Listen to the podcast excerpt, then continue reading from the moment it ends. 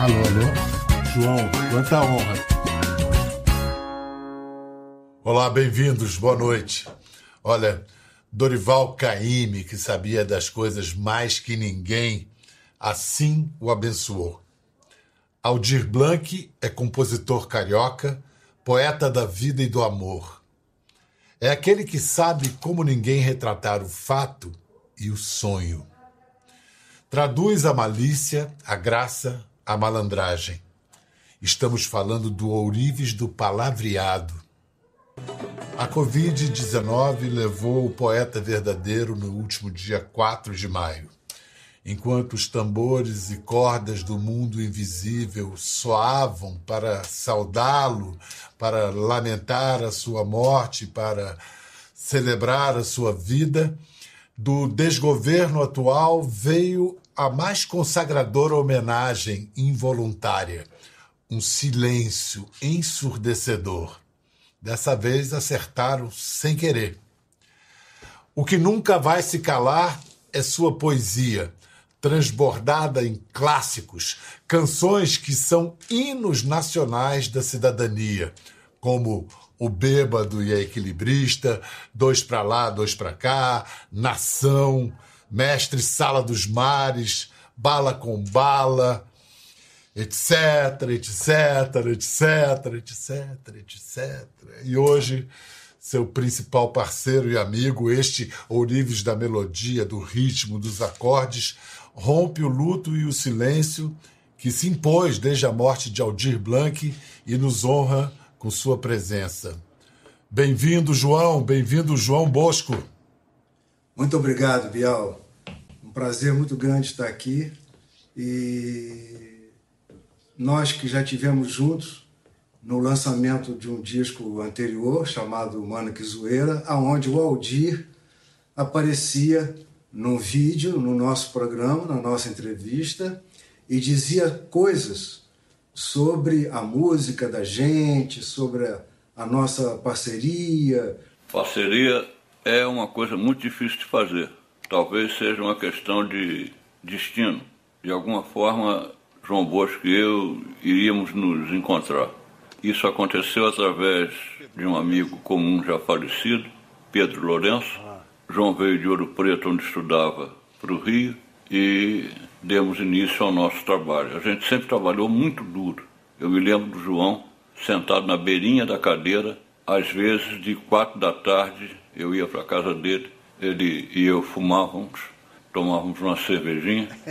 É, hoje eu parei, João parou, não tem mais cigarro, não tem mais bebida, coisa de idade, mas sempre houve muito esforço. Essa tarde e noite a qual estou me referindo terminou com a música pronta às seis horas da manhã. Podia também acontecer ao contrário. Ele vinha me procurar com uma música e, por incrível que pareça, isso é rigorosamente verdadeiro, eu tinha uma letra para entregar que encaixou quase inteira na música. É preciso ser profundamente parceiros para que coisas assim aconteçam. Né? Ah, que bonito. É verdade, que, bonito, que lindo. Que bonito. Foi uma coisa muito emocionante que eu me lembro e hoje estamos aqui e vamos tentar ser, nesse momento, a voz dele também. É isso, João, é isso. É, uma das coisas muito cruéis des, desses tempos de peste é que nem os ritos fúnebres nós temos direito. Nos despedir, velar nossos mortos. Como é que você deu um jeito de, de, de ritualizar o seu luto, de se despedir do seu amigo? Bom, nós tínhamos uma relação muito estreita. Entre eu e o Aldir, aquilo também que a gente não dizia valia também. Porque nós passamos muito tempo também exercitando esse tipo de, de amizade, esse tipo de afeto, à distância. Então eu tenho certeza que nós cumprimos esse, esse, esse ritual, né? na ausência de uma presença física. Mas nós passamos a vida inteira um dentro do outro, longe do outro. Não, não vai ser agora que vocês vão se perder por um apenas porque a eternidade os separa, não ao contrário, a eternidade vai unir vocês para sempre, porque vocês construíram um patrimônio que é claro é de vocês, mas é, é, é, de um país, né? É de uma é mais que um país, de uma nação, de um povo. Você mostrou o seu o seu disco novo, o Abricó de Macaco. Você chegou a, a mostrar e comentar com, com o Aldir sobre o disco? Eu comentei com ele sobre o disco. Falei das ideias do disco, é, falei com ele de novas leituras que eu tinha feito para canções nossas, como é o caso do profissionalismo, é isso aí. É, falei também do transversal do tempo, o Aldir, como ninguém, falava do tempo. Ele tinha uma intimidade com o tempo, ele conhecia o tempo. E também falei do Nação. Então eu gravei um Cordeiro de Nanã, uma música lá dos Cinco Anjos lá de 1973, e que o próprio João Gilberto já havia gravado também no disco Brasil. E, e eu, então, como o disco do João chamava-se Brasil, e nós estamos falando de nação, eu achei, e como estamos falando também de Rio de Janeiro e Bahia, então eu achei bonito colocar o Cordeiro de Nanã abrindo nação. E falei para ele isso, ele adorou essa ideia, mas ele não ouviu também. Então foi um disco que eu acabei é, descrevendo para ele pelo telefone coisas que a gente fazia todos os dias, era falar o telefone. Mas é, ele não pôde ouvir exatamente a instrumentação, os tempos, o, o ritmo, a, a ideia melódica, a ideia poética, isso ele não, ele não ouviu, mas eu acredito que ele tenha imaginado. Não, mas essa sua descrição, se, se foi um, um, pouquinho como essa descrição que você acaba de fazer, eu tenho certeza que ele visualizou e viajou nessa descrição como eu. Você foi falando, eu fui ouvindo Mateus Aleluia, Dorival é. Caymmi. E você, né? É, é como se fosse Abricó de Macaco, é, subtítulo Nação, Nação 2 ou Nação Sempre. É, tem a ver né, com, a, com essa pegada. Só tem a ver. Que, que... O, o abricó de macaco é. Ele vem do Nação, né? Ele cobre esse espaço do Nação também, como uma novidade, mas o abricó de macaco, que é uma parceria minha com o Francisco Bosco, lá ele cita versos do Aldir dentro do abricó de macaco, já que o abricó de macaco se situa entre o firmamento e o chão, que é a vida, que é a nação. Ah, então mostra um pouco desse abricó de macaco que cita, se não me engano, cita aquele verso rabo de arraia. É isso. Babalu aí, rabo de arraia e confusão, né? João, é, é, é, bastante conhecida a história de como vocês se conheceram, que o Aldira que foi atrás de você conheceu um certo João lá em Ouro Preto. Vamos ver como é que o Aldir contou o relato dele desse encontro em 1974, num depoimento para a TV Cultura. O João veio de Ouro Preto com um repertório de músicas que, na casa de um amigo meu, quando eu ouvi pela primeira vez, me espantou pela violência delas. É, acordes muito fortes, uma linha melódica muito angustiada eu me identifiquei imediatamente com o que ouvi e pensei que se eu tivesse que fazer um trabalho para valer, tinha que ser com esse cara. A nossa formação musical, eu diria que é pouco ortodoxa. O João frequentava a Boemia de Ponte Nova e lá conheceu um guitarrista que ensinou as primeiras posições de violão a ele. Ao passo que eu tinha sido criado no Estácio, lá no Rio, que é um lugar de bastante malandragem. Quer dizer, dessa fusão da malandragem de Ponte Nova com a malandragem do Estácio, nasceu a parceria e aconteceu Bala com Bala, Agnus Sei, as primeiras músicas. Gente, que coisa bonita essa, essa imagem e ele era o percussionista que trabalhava comigo. No princípio, nós tocamos dois, três anos na banda. Ele era o, o percussionista, tocava as congas. E, e, essa coisa rítmica que o Aldir tinha, ele, ele, isso era muito expressivo nas letras, ele tinha uma facilidade rítmica, percussiva. Olha esse bala com bala, né? A sala cala e o jornal prepara que está na sala com que bala. Ele está tá fazendo percussão com as palavras, entendeu? E, e, e, essa é uma coisa. O Aldir não era só um, um ourives do palavreado. O, o Aldir era um arqueólogo do som. Isso era uma coisa fascinante nele, entendeu? E ele, você vê um cara do Estácio, encontra um sujeito barroco lá em Minas Gerais e, e se junta, e, e, essa coisa vira uma coisa una, uma coisa única. E, a, e as músicas da gente, você vai ver, ela não parece que foi feito por duas pessoas, mas parece que foi feito por uma pessoa inteira. É, que nós éramos um duo, que nos complementávamos. O que você apontou do, do senso rítmico de tudo que ele é, escrevia era realmente era musical mesmo sem música, anterior. As rimas que ele arrumava. Mas mostra, por exemplo, que é uma música bastante conhecida do público, Falso Brilhante, para a gente poder imaginar como é que você trabalhou. Então, no Falso Brilhante, ele ele define o amor de diversas, de diversas maneiras. Né? E há uma coisa interessante, porque eu tinha, eu tinha num, numa, numa noite de Natal, quando criança, eu queria ganhar um presente e, na verdade, eu queria ganhar um, um par de revólveres desses de brinquedo, que tinha espoleta, que dava tiro e tal. Mas o meu pai não podia, não podia comprar porque isso custava muito caro. Então ele comprou para mim um, um, um, macaco que você dava cordas, botava em cima de um plano, na mesa, por exemplo, e ele saía andando, e esse macaco tinha um tambor. Então ele ficava, ele saía andando pela mesa tocando tambor.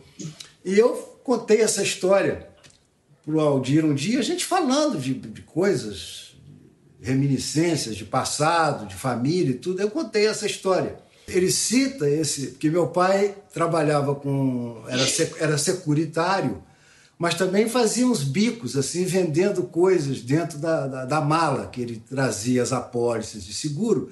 Ele botava ali umas bijuterias para vender. Então, era na mala do mascate. O Aldir era muito amigo do meu pai, ele, ele tinha uma, uma relação com meu pai, assim, de quase que de filho mesmo. E o que, que, é que os dois se encontraram tanto? O que, que tinha o seu pai e o Aldir? O que, que eles tinham em comum, assim, que eles ficaram tão amigos? Eu acho que o meu pai tinha uma, uma generosidade, tinha uma, uma coisa tão digna e, e sincera, assim, e justa dentro dele, que o Aldir logo se identificou com ele, porque o Aldir era isso também, entendeu? era generoso, era muito justo, era muito íntegro e acabou ensinando o Aldir a tomar cerveja com laranja. Então o Aldir nunca tinha visto isso. E o Aldir acabou, por um bom período da vida dele, ele tomava cerveja com laranja, que ele aprendeu com meu pai. O nome do meu pai era Daniel. Ah, meu Deus. É. Que maravilha. E ele tinha uma relação muito forte com o próprio pai dele, né? O Ceceu. Eles eram muito ligados e Ceceu, seu, seu ao seu, né? Seu. Vivia, vivia colado nele, né? Ele levava o pai para cima e para baixo. Ele me contava, eu me dava muito com o Ceceu. O Ceceu vivia ali naquele bar lá do Momo, né? E e aí tinha mil histórias de botequim. Aí o Aldir escreveu livros sobre sobre os personagens que eram amigos do Ceceu, né? Mas enfim, o Ceceu era um cara maravilhoso. Assim, eu, eu... Quando o Ceceu faleceu, o Aldir é. sentiu muito. E passou os últimos dias na casa do Aldir e o Aldir falou para mim no, no, no, telefone que naquele quarto ninguém mais iria usar. Né? É, ele já tinha se tornado um recluso desde que tinha recebido o diagnóstico de diabetes, eu acho que em 2010, mas há exatos cinco anos, desde que ele saiu pela última vez de casa para enterrar o pai, ele nunca mais pôs o pé na rua. Esse negócio de quarentena para ele era, Era moleza, ele já estava em quarentena. Há 32 anos a Mary era grande companheira do, do Aldir e ela foi muito gentil e nos é, emprestou, nos cedeu para a gente mostrar agora, vamos assistir juntos, a uma imagem que ela fez do Aldir em casa, agora há pouco tempo, tocando Baden Vinícius, tocando Samba do Astronauta. E é, ela só pediu para a gente botar um pi numa palavra que ele usa, falando com ela. Vem cá, a Mary ali nesse, nesse vídeo, ela chama o Aldir de Bidu. Bidu. Você chamava ele por esse apelido também? Eu não, mas ela chamava, ela, esse era o apelido que ela uh, se referia a ele, somente ela. Mas a gente não, a gente, a gente, eu chamava ele de Blank. No princípio, a, quando a gente se conheceu, eu chamava sempre pelo primeiro nome, que era o Aldir. Mas no final eu já passei para o Blank, porque eu gastei muito o Aldir, e aí fui utilizar o Blank, que, eu tinha utilizado tão pouco. Então, foi dessa maneira. E ele te chamava, ele como? de Jão. Você estava falando, agora você disse, o Aldir ficou gasto, eu passei a chamar de Blank. E mais cedo você falou dessa coisa dele tirar a poeira de cima das palavras. Sim. É exato uma expressão usada pelo Guimarães Rosa para recuperar as palavras. As palavras estão cobertas de cinzas, você tem que tirar as cinzas de cima das palavras para que o sentido delas venha de novo. Mas a música faz esse serviço, né? Quando você encontra a palavra numa letra. Na verdade, o Aldir e eu sabíamos disso. Nós sabíamos que a letra, a palavra, tinha música. E a gente, eu teria que descobrir a música que essa palavra continha. E a música tinha uma palavra, e ele teria que saber qual a palavra que essa música continha. Às vezes, tínhamos ideias assim, por exemplo, é, fazer uma música e achar. É, e achar que a música eh, devia ter uma introdução que até então ela não tinha, com letra e tudo. É, a música já pronta, a gente já cantava. Isso aconteceu com Nação. E, e aí estávamos eu, ele e Paulo Emílio em casa, e na minha casa aqui, quando a gente morava na Rua Faro, aqui no Jardim Botânico.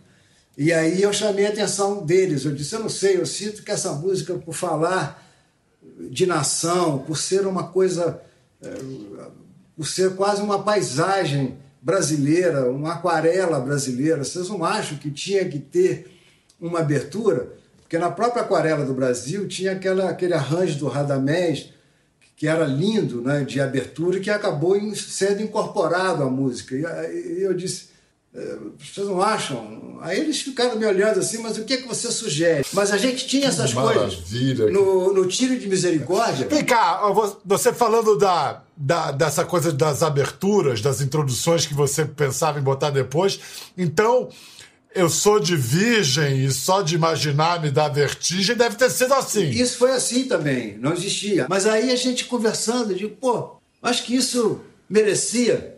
Vou até trocar de, de violão, porque essa, essa, essa ideia foi muito boa. Quando eu, quando eu falei que a gente devia fazer uma, uma abertura para ela, ele, depois da gente fazer essa abertura, ele ainda me sugeriu fazer uma coisa de cinema, como se fosse uma abertura de cinema para essa música, de filme dos grandes compositores de cinema. Então, mas não é que é feito cinema, é cinema, é, é um filme. É. No início te transporta, aquela, aquele tema inicial é meio Chaplin, é, meio metro. É. Gente... E, e, tem uma, uma lógica de conto, né? O conto, quando você escreve, no, na primeira frase tem, tem que transportar o leitor para o universo. Essas aberturas de vocês têm essa coisa. Bota o sujeito numa atmosfera e que a música, quando entra, você já está embalado. Né? É. Coisa linda. É, a, gente, a gente trabalhava muito a música, assim, do princípio ao fim. Você sabe, por exemplo, que isso é uma coisa que outras, outros grandes, grandes compositores brasileiros fizeram isso. Você sabe que Antônio Caíme. É, Caíme. Caíme.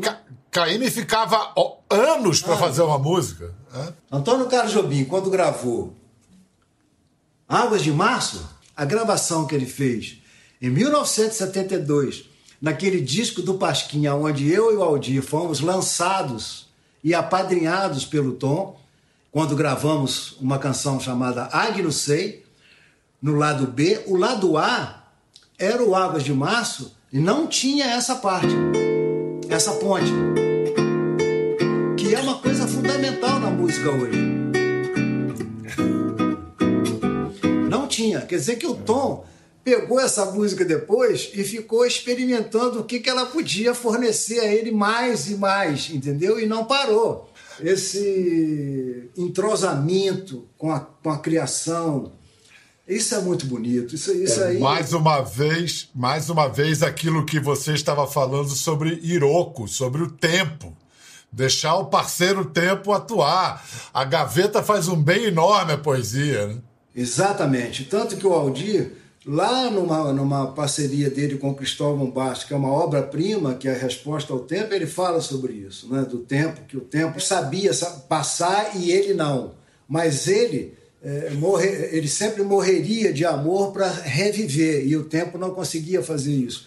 Ele sempre teve essa, essa, essa reflexão à disposição do tempo. Ele ficou à disposição do tempo e, e trabalhou o tempo da melhor maneira possível. É essa calma é que faz com que o trabalho eh, cresça e, apareça, entendeu? Eu acho que é isso. Falar em tempo, foram 32 anos da Mary com o Aldir e Mary nos contou que todos os dias, nesses 32 anos, ele escrevia um bilhete para ela, diariamente.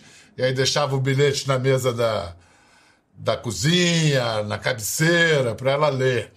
E ela e ela leu alguns desses bilhetes para gente, inclusive num deles ele já falava do medo do novo coronavírus. Você sabia desses bilhetes que ele escrevia diariamente para a Mary? Sabia disso? Não, não sabia. Vamos ouvir. A Mary, ela quase veio participar dessa conversa, mas ainda não deu. Ela ainda não, não consegue é, é, falar sem, sem chorar. Mas ela fez a voz dela ficar presente lendo esses bilhetes. Vamos ouvir ela falando. Para Marilúcia, minha linda namorada, música, musa, mais bacana que as garotas de Ipanema, do Tom e do Vinícius.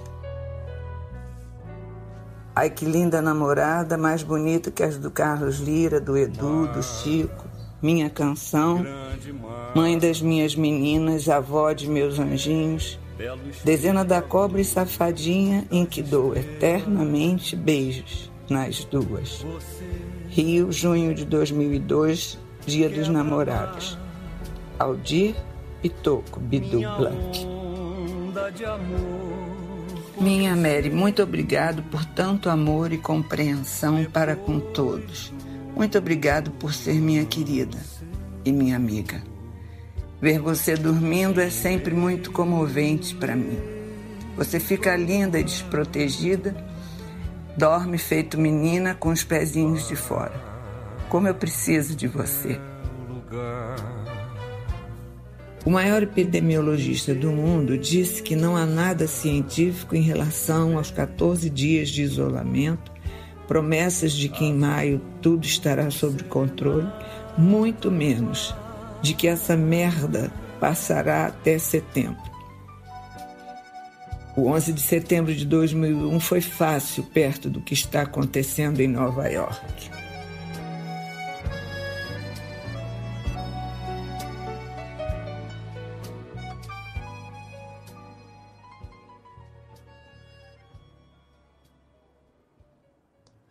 Nesse apartamento, segundo a Mary, tem mais de 20 mil livros.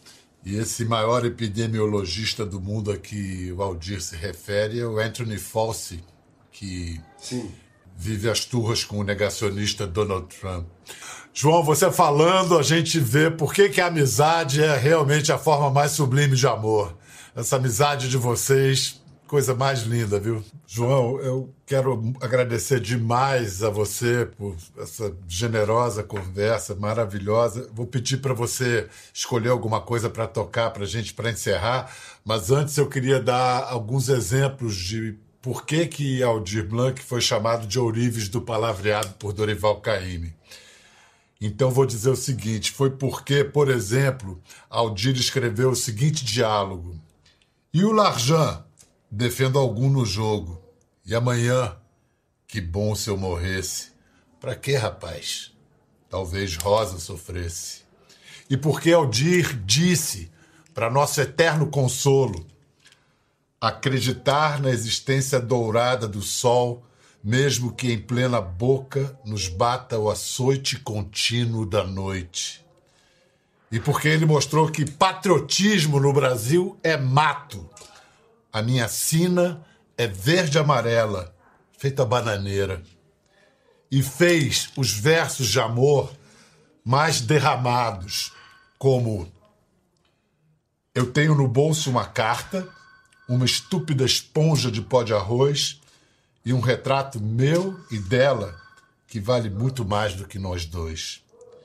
Ou ainda, como se ele tivesse escrito para que a gente possa dizer hoje nessa despedida: Os teus olhos barcos gritam a Deus no mar dos meus. Muito obrigado, Aldir. Muito obrigado, João. Você encerra como você quiser, meu irmão. Okay. Muito obrigado, viu? Obrigado a você, Bial.